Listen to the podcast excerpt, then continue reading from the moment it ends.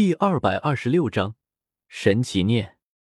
宇宙星空无垠无限，距离上一次触发神境状态之后，已经过去半个月的时间了。这半个月的时间，他又修行神黄金，接连两次触动了轮回境的轮回之光。这两世，他分别进行的是麒麟和仙皇，在轮回之光的力量下。他以麒麟和仙皇的身份体悟麒麟宝术和仙皇宝术，令他对这两种宝术的感悟更上一层楼，达到一种前所未有的高峰。同时，因为这两道轮回之光，他体内也再一次积攒了两道轮回印，距离第二道仙气已经没有什么太大的差距了。两道轮回印，到火也足够，就差业火了。周通脸上不由得露出一丝笑意。也正在这时候，忽然一股特殊的生命气息从不远处传来，一颗生命古星。周通眼眸中露出一丝惊讶之色。这颗生命星球并不大，和封印之后的地球差不多大。从远处看，这一颗生命古星散发着五色光晕，有分属五行的力量波动传出。这颗生命星球，该不会就是太阳圣皇神奇念所在的星球吧？周通眼眸中露出一丝喜色，也就是说，这里有着太阳圣皇的神奇念在。太阳圣皇的神奇念应该在这颗古星的最高峰堆五色祭坛吧？从天空中俯瞰，他轻而易举的就找到了这颗古星的最高峰。没有猜错的话，太阳圣皇的神奇念就在那里。周通很快锁定了那座山峰。轰隆！没多久之后。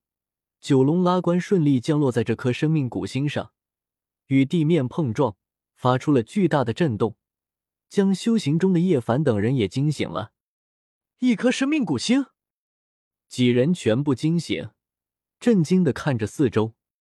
哦，不对，这里的空气有毒。叶凡第一个察觉到问题，当即开口提醒。就连他如今的修为。以及那荒古圣体的体质都感觉到了一丝眩晕，可想而知这空气之中的毒性多可怕。楠楠也头晕晕，小楠楠有点犯迷糊，脚都软了，站不稳。嗡！周刚身边瞬间浮现出一层光环，将所有人笼罩起来，隔绝了外面剧毒的气体。这些毒其实奈何不得你们的。但是对于仙台秘境之下的修士而言，却几乎是致命的。周通一边说着，一边向前带路。他没心思到处跑，直接向之前锁定的那座最高峰赶去。这颗星球上种满了五行真木，沿路有许多五行真木所化的树妖向周通他们出手，但是面对周通一行人，结果毫无例外，最终全部陨落。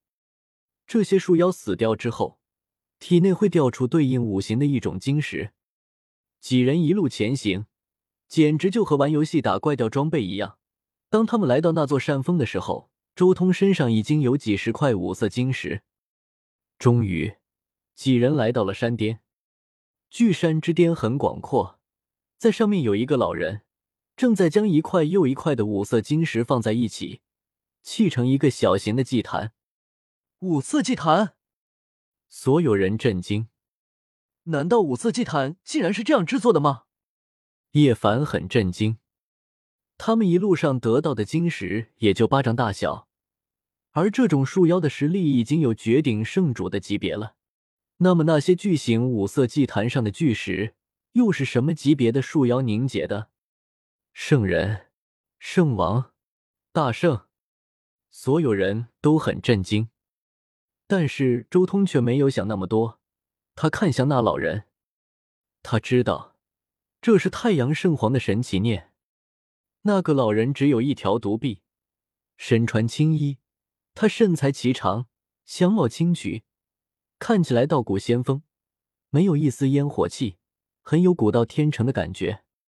周通体内轮回镜对着他一照，顿时无数的画面浮现而出，那是这神奇念的前世。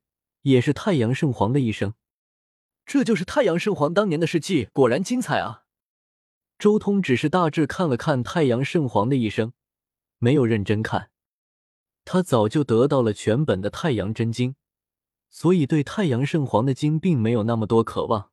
而轮回境之中又无法显化出太阳圣皇创立经秘术的那种心境，其他的东西看得再多也没有太大的用处。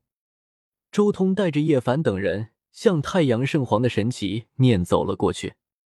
回归故土，不能埋骨他乡；回归故土，不能埋骨他乡；回归故土，不能埋骨他乡。一靠近，便有宛如魔咒般的声音不断响起。那老人没有张口，但声音却在他身边不断的回荡，诡异无比。神奇念，周通轻声说道：“什么？神奇念？”紫霞仙子脸色大变。看向那老人的脸色都不一样了。什么是神奇念？叶凡小声询问。毕竟是野路子出来的，叶凡对于很多东西都不是很熟悉，尤其是神奇念这样的东西。一旁的紫霞开口给叶凡解释：传说古之神奇死去后化生出不灭神念，这就是神奇念。神奇念模样与人相仿，其实力强大无匹。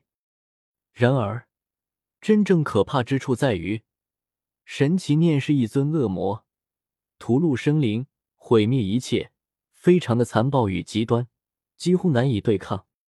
相传，它的形成是神灵生前恶的一面的体现，在死后才释放出来，形成一股强大的念力，成为一个人形魔鬼。叶凡越听越觉得惊悚。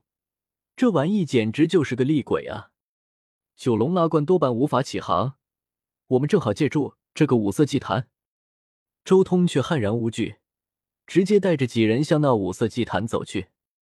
早就知道了这个神奇念虚时，周通自然没啥惧怕的。在周通准备启动五色祭坛的瞬间，那神奇念好似苏醒了，眼眸中射出两道璀璨的神光，如两把火炬一样。直冲云霄，他直接探出一只大手，瞬间抓裂大地，直到这颗古星的地心所在，将一口密封的石棺取了出来。送我回紫薇古星，送你造化，舍我而去，百世诅咒。青衣老人神色可怖，盯着周通，低沉的吐出这样几句话，而后他的身体快速的消失。紧接着，一枚小塔落在了石棺之上。这是太阳圣皇的地塔。周通看着这枚小塔，心中震惊激动。这座塔很微小，只有一节手指肚那么一丁点。它通体石质，九层十二角，一百零八面。虽然塔身极其微小，但上面的纹路却极其复杂，每一面都有着大日的纹路，古朴而又沧桑。